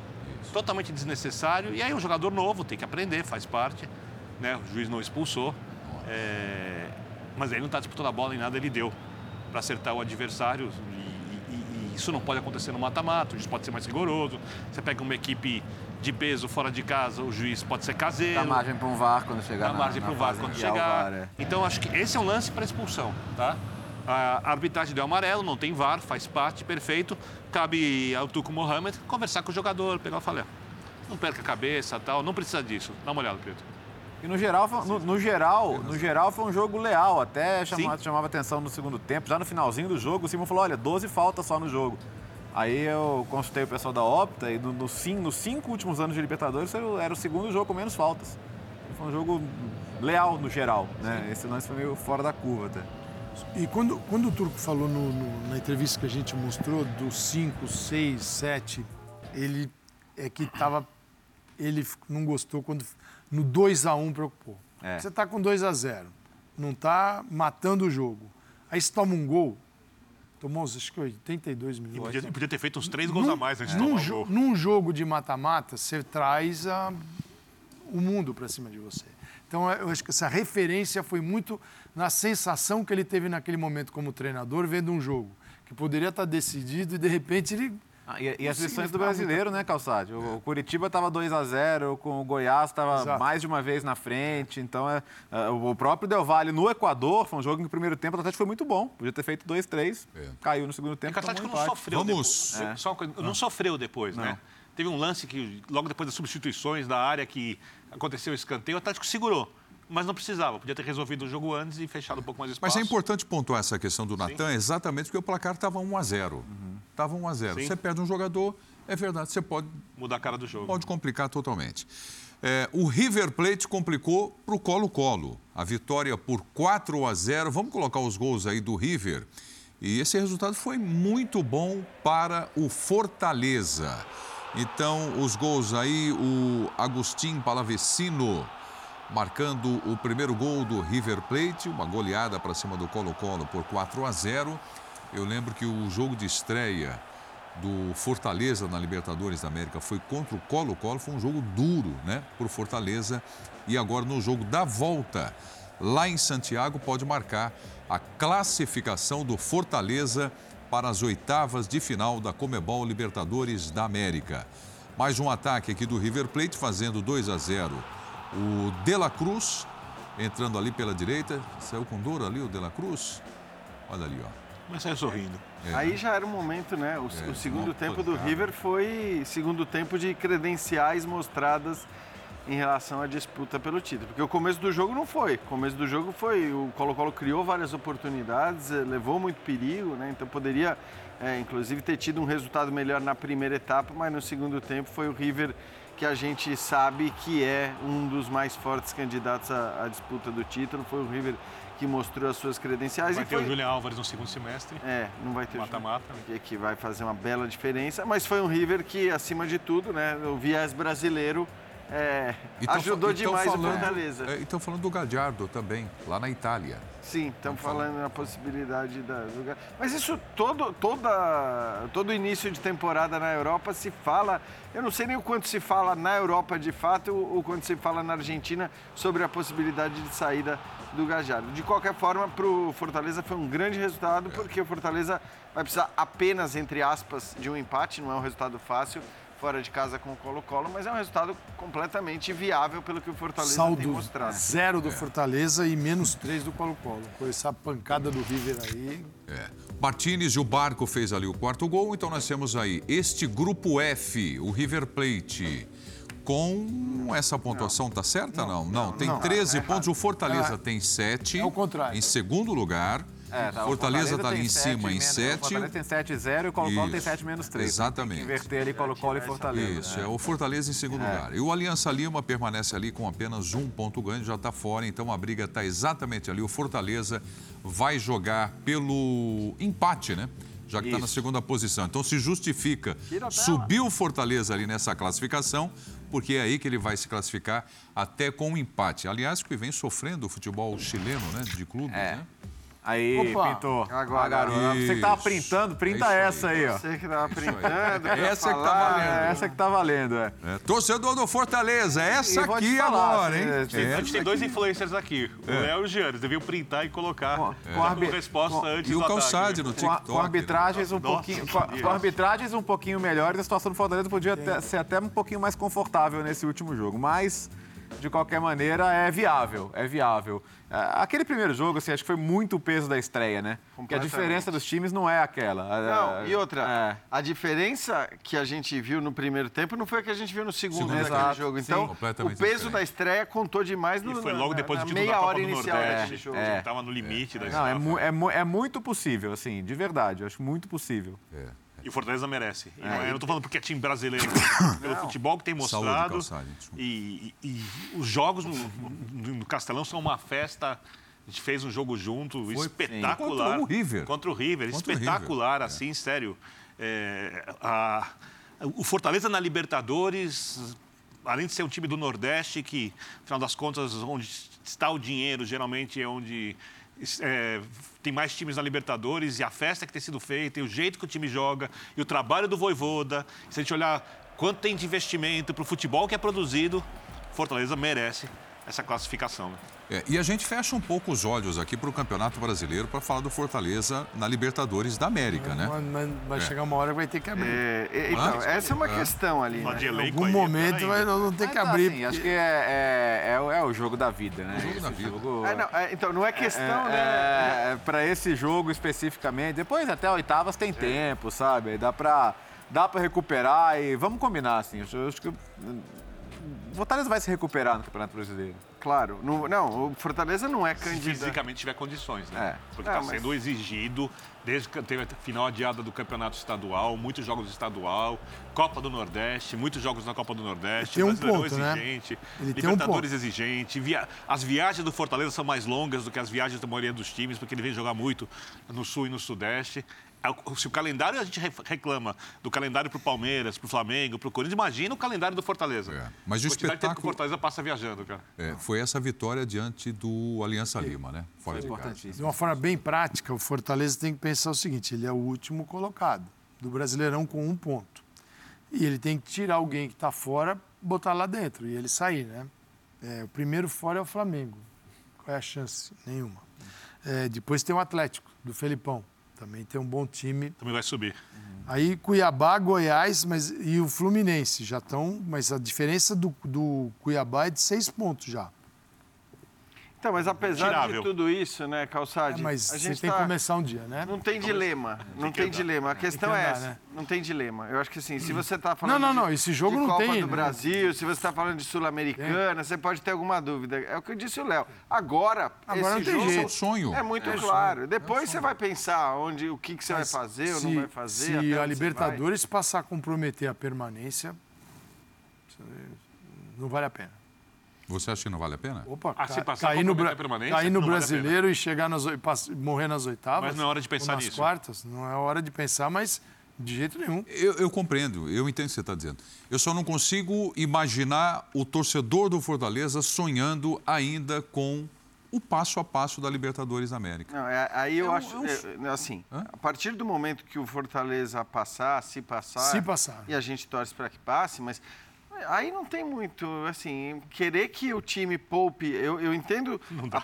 É. querer que o time não dá. poupe A gente na, já foi na ótimo até Libertadores aqui, mas agora nas oitavas Dá pra eu ser preciso racional. Agora eu vou ser olhar- racional e dizer que não, vou dá. cair. Não, não tem como. Não- isso não vai acontecer. como. Continua abrir mão. É, não vai não abrir mão como. da Libertadores. Então aí. Vai viver na, na turbulência. É, eu até acho que às vezes, apesar da grana toda que a Copa do Brasil oferece, às vezes na Copa do Brasil, se é esse o preço a ser pago, né? Se é esse o de um rebaixamento Algo precisa ficar pelo caminho. Aí tudo tem- bem, você vai poder escolher. A Sul-Americana, não tenho a menor dúvida de que se você tiver que fazer uma escolha entre deixa O completamente de avião tá pesado demais. Você joga o quê? Joga a Copa do Brasil, joga o Brasileirão ou a Libertadores? O que, que você vai jogar? Agora, não jogar nada, aí pode É. cair o E avião. o ma- o mais curioso é que o pênalti não marcado para o Fortaleza, hoje no jogo de volta, é, em cima do Renato Kaiser, não está fazendo falta na disputa pela segunda colocação, porque ia precisar do empate do mesmo jeito. mesmo jeito. Ou seja, o futebol acabou corrigindo. A única diferença é que praticamente impossível o River teria dois pontos, a- o River teria um ponto a menos, não, não, consegui- não conseguiria brigar pela primeira colocação. É. Mesmo assim com a aliança, ou seja, a- a- aquela injustiça de arbitragem cometida no jogo em que o Fortaleza foi melhor que o River Plate jogando dentro de casa, nesse momento não está pesando para luta pela segunda colocação. Pois é, vamos em frente então. Semana que vem tem o Fortaleza em Santiago, no Chile, em busca da classificação para as oitavas de final da Comebol Libertadores da América. Nós vamos fazer uma pausa para o intervalo aqui no Linha de Passe, mas eu peço para que você continue com a gente, porque na volta nós vamos falar do Flamengo e do Diego Alves. Venceu no Maracanã nesta semana pela Libertadores América. Será que isso deu uma tranquilizada no ambiente do Flamengo ou a coisa continua fervendo? É o assunto já já depois do intervalo. Até mais.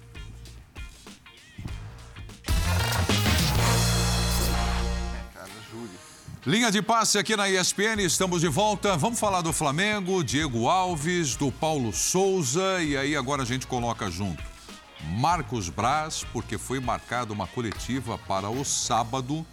Então, Por que tão cedo? Por que tão cedo, né? Sendo irônico, É, a- a- não, sim. Exato. Eu ia até é- mencionar isso. Aqui foram aguentei, feitas cobranças, né? Quem é que vai falar? Não é nem que a gente cobra, a torcida quer esclarecimento sobre as situações, isso pode ser resolvido de maneira mais rápida, mas tudo bem. A gente vai entender no sábado. né? E, e precisa, né? Precisa, nossa senhora. A gente tá, tá uma linha cruzada ali que a gente não sabe como- por que, que o técnico deu a resposta a respeito do goleiro, o goleiro coloca aquilo na rede social, né? Aí o É uma preparador de pública. Aí o preparador, que eu acho que não é para o técnico, o preparador de goleiros coloca uma frase histórica da torcida que a gente não sabe se ele usou é, especificamente nesse momento. Né? Então é tudo muito enrolado num clube que, eu repito, tem dinheiro, está bem estruturado na parte financeira, tem um timaço em campo, mas fora a coisa ferve Cara, de um e assim, jeito que tra- atrapalha. A semana de um 3 a 0 na Libertadores. Era pra ser de que paz. Era pra ser assim, cara, pô, legal, retomada. sabe? É, 3 é bo- bom, tudo paz. Não, mas não consigo. É impressionante. E só para reforçar o que você está falando, né? porque ontem mesmo a gente falou né, um tempão sobre isso, sobre a, a bizarrice da situação, como você deixa chegar as coisas nesse ponto, como você não se manifesta, como você, como clube, não explica, né? Dizer, deixa as partes ficarem soltando tweetzinho aqui, Instagramzinho ali, indireta aqui, indireta ali, ninguém fala nada. Mas nós sabemos por que que ninguém Não, fala nada. Então, mas aí, aí tem uma coisa, Preto, que para mim é, é o mais incrível de tudo isso. Eles não se manifestam. Aí há uma cobrança por manifestação, normal, né? É o que você espera do clube. Aí, como disse o Léo, é, você já estragou uma semana que era para ser uma semana muito positiva. Aí você brilhantemente e estrategicamente faz o quê? Marca a tal da entrevista Coletiva. coletiva com todo mundo para falar depois do próximo jogo. Então, assim, Que é um clássico. que, eh, Cara, é, é assim, é de uma. um, eh, E, e o, e o- e o protagonista, tá e o protagonista é alguém que não joga. Exato. Quer dizer, a entrevista. Acabou o jogo, né? Acabou o jogo, É.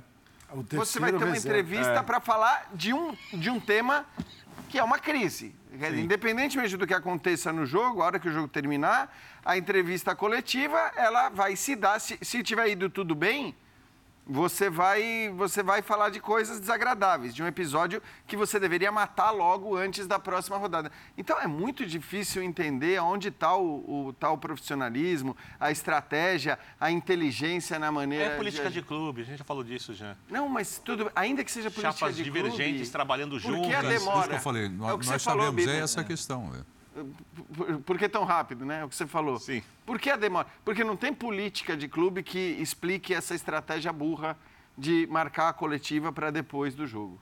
Não consigo entender. É, A política de interesses pessoais Sim, dentro do clube. Mas, mas você consegue imaginar, porque, tudo bem, política de interesses pessoais é algo vago. Qual pode É, ser um o benefício de Viva você... a SAF.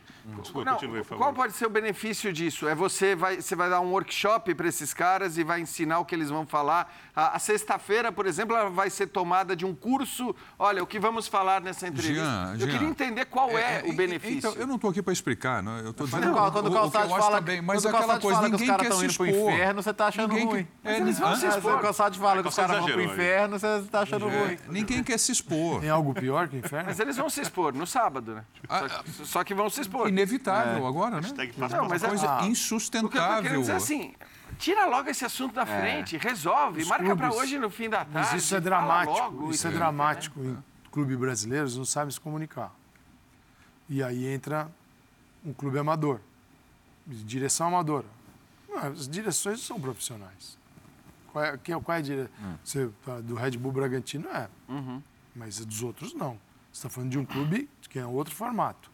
É claro que não tem as demandas de um clube grande, mas não, não sofre, não tem as dores de um, de um clube mesmas grande. cobranças, né? Mas um clube como o Flamengo tem que ter a melhor comunicação. Ele fala 40 milhões de brasileiros.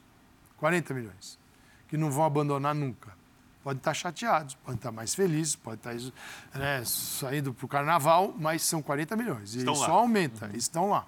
É, isso, isso se comunica mal. Ele tem uma crise, que ele só estende a crise, porque enquanto a crise não se resolve a crise, você vai surgir, sur- vão surgindo versões e outros fatos, e a fritura, a tentativa de fritar o treinador, que é claríssimo, né? Isso é, uma- isso é vergonhoso. Porque é o seguinte, ou é ou não é. Se não gostou, manda embora. Se paga a multa dele e pronto. Mas você acha É- que querem é fritar o ele. técnico? Acho que é por Eu isso o acho que, atraso. opa, tem esse... Que às vezes eu Não, não, desconfio não, não é se, se, atraso. se não se articular o discurso Não- dentro para não desagradar Não, não, o grupo. X, o grupo O- Y, o atraso- e conversar e fazer um acordo. O sem- atraso é parte, de o 30, atraso é 48 parte pra- de um problema que é anterior a ele. O atraso é em função de um problema. E esse problema existe por quê? Do goleiro, que hoje é o terceiro, porque o Diego já foi também. Isso aconteceu antes da chegada de Jorge Jesus. Com Dorival Júnior. Banco Dorival, é. Não aconteceu? Foi. Você está falando de jogador que já, já teve esse momento. Qual é a, a culpa dele no cartório nesse momento ou se ele não tem culpa alguma? Isso tem que ser esclarecido. Se não tem, opa, se ele não tem e não aconteceu o, o que foi relatado, quem é que andou falando demais aí, algo que realmente não condiz com a realidade? É o treinador? É alguém que vazou? O que história é essa? É o dirigente? Teve a reunião ou não teve? Agora, você vê que a direção do Flamengo é a direção calada. É, o treinador está na fogueira e ele que. Quando é que veio o Marcos Braz ou o presidente? Falou assim: vem cá, vamos tratar dessa crise aqui. A situação é essa. Pá, não tem. Todo mundo fica quietinho, que é da natureza do clube brasileiro. Quantos treinadores, a gente sabe disso, não foram contratados, não é o caso do Paulo Souza, para abafar crises que a diretoria não conseguiu segurar? Aí ele vai, ele vai e fala tudo. Isso aconteceu no Palmeiras com o Felipão já. Sim. Numa época muito difícil, o Felipão dava entrevista todo dia para resolver problemas que não eram dele. E não tinha nada a ver. O próprio Palmeiras trouxe Abel, trouxe o Luxemburgo, achando que isso resolveria. Porque a figura principal de um clube nesse momento é o treinador. E isso é cômodo. Porque você que contrata aquele treinador não tem nenhuma responsabilidade sobre a contratação. Se ele for um fiasco, poxa, foi um Ele vira- azar. ele vira um para-raio. Foi né? um azar. Mas você escolheu. Você não, você não é responsável por nada. Você escolheu e não é responsável por nada. É ele que é o culpado de tudo. Então, assim, a comunicação ela é horrorosa. E os clubes são empresas também que precisam se comunicar. São empresas de é futebol. O que que é o futebol? São associações. Nossa, mas, é o Essa a entrete- questão. mas é o entretenimento. O futebol é um grande negócio. Sim. Porque é o seguinte, ah, mas o futebol não é negócio. Não é negócio, mas quando você vai sentar com o patrocinador, você vai citar os seus 40 milhões de torcedores para tirar dinheiro dele. E nessa hora não é negócio. Nessa hora é diversão. Então o patrocinador não precisa pagar tudo isso. Então, cara, é, são- é um jogo de interesses e de é, profissionais muito mal preparados. Não são profissionais, entre aspas, não são. É, e o Flamengo, claro, tudo é superlativo no Flamengo. né? O- isso que está acontecendo no Flamengo, se fosse numa outra equipe pequena, não teria essas proporções. Então o Flamengo deveria ser o melhor clube no Brasil para explicar essas questões. Eu estou vendo ali, E olha. lá vira um- um- uma faísca, vira um grande incêndio. Sim. E é o que está tendo agora no momento. Após reunião, tá aí na tela, Diego Alves exige retratação pública de Paulo Souza. Isso é triste. Isso deve ficar para sábado também? A coletiva? Como é que vocês imaginam que vai ser conduzida essa coletiva no sábado? É, Eu, eu, eu, eu, eu tô só com dificuldade de entender assim, qual é a posição do Diego Alves para fazer exigências hoje, é, para ser bem sincero. É, eu não consegui chegar nesse ponto ainda. Ele foi citado. Né? É, E aí parece que, parece que o técnico inventou alguma coisa que ele não ouviu. Sendo entendeu? um técnico que é super é, gentil, educado. É. Os jogadores gostam dele, abraçaram no último Não. jogo. Ou seja, é, é, É, eu- alguém falou isso pra eu- ele e não foi qualquer pessoa. Eu acho que assim, no, no futebol, se você tem um problema potencial, você deve considerar que você tem um problema, porque ele vai explodir em algum momento.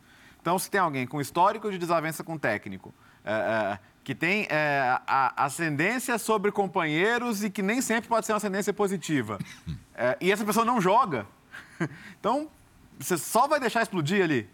Você, você tem que ser, para usar um jargão bem de, de, de- LinkedIn mesmo, proativo, né? É, e ninguém foi, né? Ninguém foi. Simplesmente deixaram lá, ó, daqui a pouco vai explodir, mas ele que resolva, né?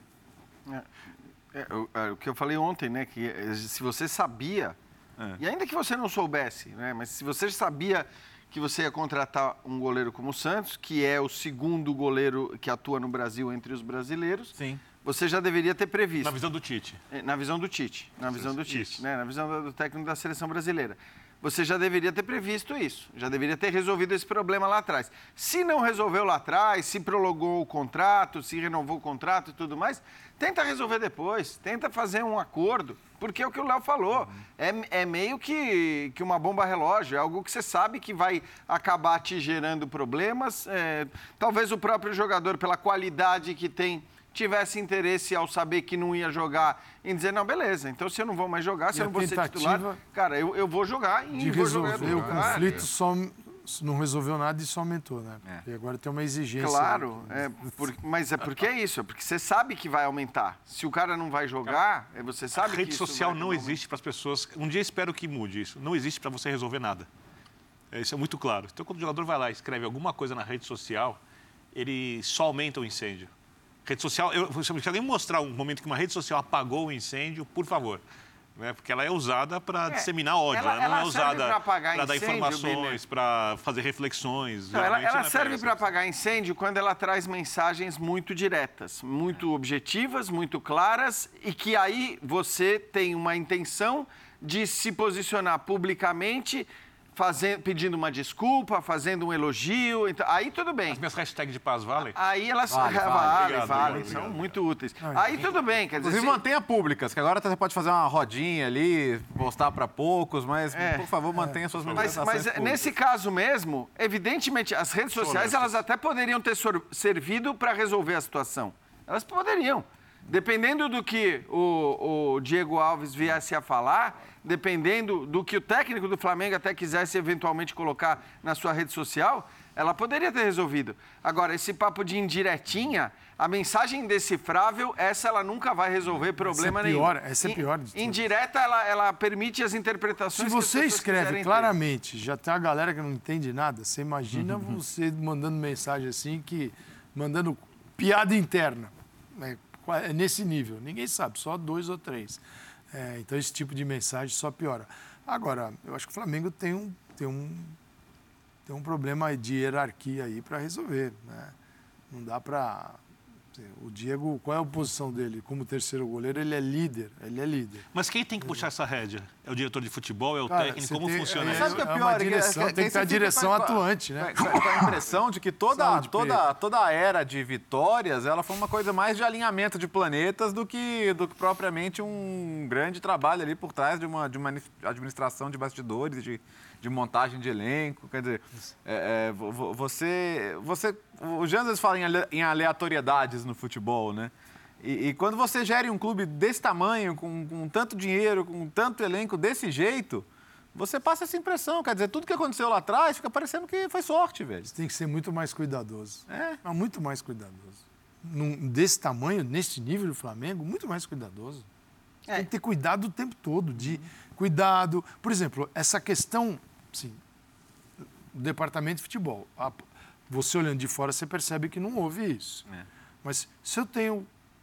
Eu o Flamengo tem o Hugo e contratou o Santos. Quando você, dirigente, contrata o Santos, que é um goleiro que é titular no Atlético Paranaense, e já chegou a frequentar convocação de seleção brasileira, o que, que isso quer dizer? Não, está explicado. Está simples de entender. Está simples de entender. Tá simples de entender. E, aqui, e o Diego e o Hugo está sendo utilizado. Sim. Então, para onde vai nessa escala o Diego Alves? O terceiro. Cara, você tem uma diretoria ali, o departamento de futebol não pode ser o treinador e seus jogadores apenas. O Sim. treinador tem suas funções, os jogadores também, e uma diretoria ativa ela, ela, de gente que conhece futebol, não são pessoas que são alheias ao futebol, que você já sabe onde vai dar o problema ou não, até por atitudes anteriores do, do, do Diego, você fala assim, isso aqui vai dar problema. Então, aqui você já chega preventivamente e nem permite que pegue fogo. Você já joga um balde d'água antes de, parecer, surgir a fagulha. Não, aí explode aí e fica todo mundo coisa, quieto. coisa, Calçade, que acho que não dá para gente... Não dá para afirmar que é a causa, mas é bom que nesse contexto a gente lembre né, que o Flamengo tem um dirigente que é vereador, o Flamengo tem outro dirigente que está uma hora de olho na Petrobras, a outra hora está de olho na vice-presidência da República, depois tem o advogado que está preocupado muito mais com o Twitter dele. Então, então essas coisas todas também, de alguma maneira, é, acabam né, fazendo, tirando o seu foco, te colocando numa outra coisa. Não sei se é ou não a causa dos problemas. Mas quando a, a, o Flamengo não é o único foco, não é o único interesse, não é o único objetivo de quem deveria trabalhar única e exclusivamente com um clube do tamanho do Flamengo, é evidente que problemas você vai ter. Eu não sei se esses especificamente são reflexo disso. Mas nesse contexto a gente tem que lembrar também dessa situação. Exatamente. E aí a grandeza do tamanho do clube é, é, é, exige muito mais. E aí é o momento que a gente está falando do, do futebol profissional, que é uma miragem no Brasil, e o futebol amador. É, que é uma realidade. Miragem para quem quer enxergar, porque nem miragem é. Nem miragem, nem não. Miragem, é. miragem para alguns, para nós, né? Falar assim, ah, miragem ali você acha que tem, mas vai ver que não é, né? É, é areia do deserto. Seria nada demais, por exemplo, o gestor do Flamengo, Flamengo fatura bi por ano, ganhar uma fortuna de salário e se dedicar totalmente ao clube. Profissionalmente. Profissional, profissionalmente. profissionalmente. Vai falar, não, é, é, associação, é amador. Ah, o, torcedor, o, time, o time pertence ao, ao torcedor. Pertence. Você e... pode votar para presidente? Qual, qual, qual, a sua ingerência direta sobre uma decisão do clube? O clube te pertence porque sem você, torcedor, o que faz o Flamengo gigante e muito mais conquistou é o número da torcida, de é torcedores. Torcida, torcida. É a torcida. Qualquer clube que tem muitos torcedores é gigante. É o patrimônio assim, do clube. Qual é, o, o grande patrimônio? É isso. Né? Então, mas o que, esse torcedor faz? Paga a conta.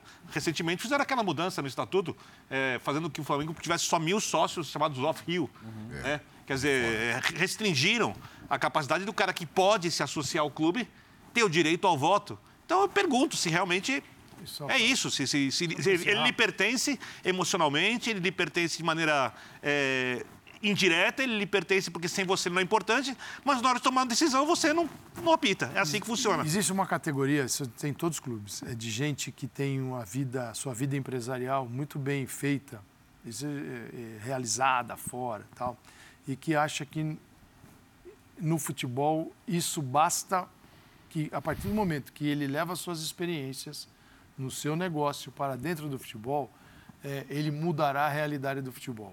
Não é verdade, porque o futebol é preciso conhecer futebol. Nossa. Além de todo esse, além de, né, desse, é um outro mundo. deste nível né, de, de, excelência, você pode estar formando Harvard, eu tenho pós-graduação, doutorado, no que você quiser. Quando você vai para o futebol, o futebol precisa de tudo isso e um conhecimento específico para lidar com o futebol. Isso estou cansado de ver. Uma faculdade. Estou cansado de ver. Eu sei que já, já teve até uma vez algum uma pessoa que o cara brigar comigo na internet hum. porque ele se achava muito superior a é uma tendência, né? De a certa elite se achar superior a todos. Uhum. E quando você vai, a elite vai ao futebol, ela domina tudo, que o futebol só tem imbecil, eles acreditam. E não é verdade. O futebol, ele precisa de um conhecimento específico além de todos os outros técnicos que você possa ter. E é preciso conhecer, é preciso ser do ramo e é preciso viver aquilo, infelizmente, 24 horas por dia. Quem trabalha no futebol vive 24 horas por dia. Ser dirigente é. de futebol é insalubre. É, é, é um negócio terrível, ideia. é verdade. Vou dar exemplo. Quando é que um, um dirigente de futebol, um cara que cuida do departamento de futebol, ele tira férias? Durante um campeonato, ele desaparece? Cadê o, cadê o fulano?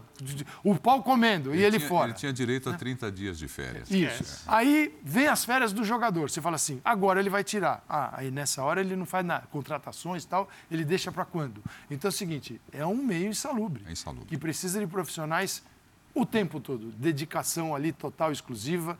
É, então o Flamengo está sentindo falta disso, como esse é um cenário que você leva para qualquer clube brasileiro, tá? Não é só Flamengo, mas nós estamos falando do Flamengo aqui. É. Bom, eu fico imaginando aí, vem de uma vitória né, na Libertadores da América, o time do Flamengo já teve reunião Uhum. né, da diretoria e para falar no sábado, imagino que se reúnam mais uma vez. Geralmente é assim que funciona, não é? Eu acho que É, eles uma vão grande fazer um- companhia, eu falei, né? Vai ter um Você- workshop Vamos, amanhã. vamos, Você vai se expor. Vamos alinhar os discursos. É, você vai se É. expor publicamente, é, perguntas vão acontecer, geralmente é assim, né? Fala, o que, que você acha que vem de pergunta? Ah, deve perguntar isso, isso, isso, isso e aquilo.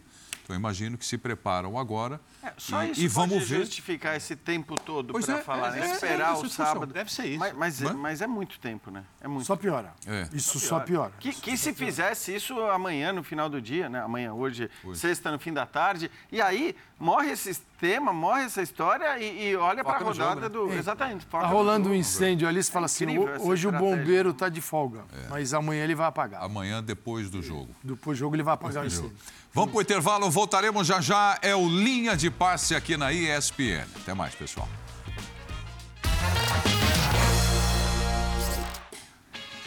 Valeu, pessoal. Ótima sexta-feira, né? Sexta-feira agora. Agora já é sexta-feira. Ótima sexta-feira para todos nós. Vem aí o Sport Center. Um abraço. Valeu. Valeu, Jean. Valeu, Calçade. Diga, amigo. Saúde e paz a todos. Ao senhor que está ameaçando ficar gripado, não ficará. Não vou Tá bom, ficar. ótima sexta-feira. Não vou ficar. Toma Difícil bastante dizer isso, Uma mas uma alergia. depois de amanhã já é domingo. Tchau, pessoal. Obrigado pela companhia. Até a próxima.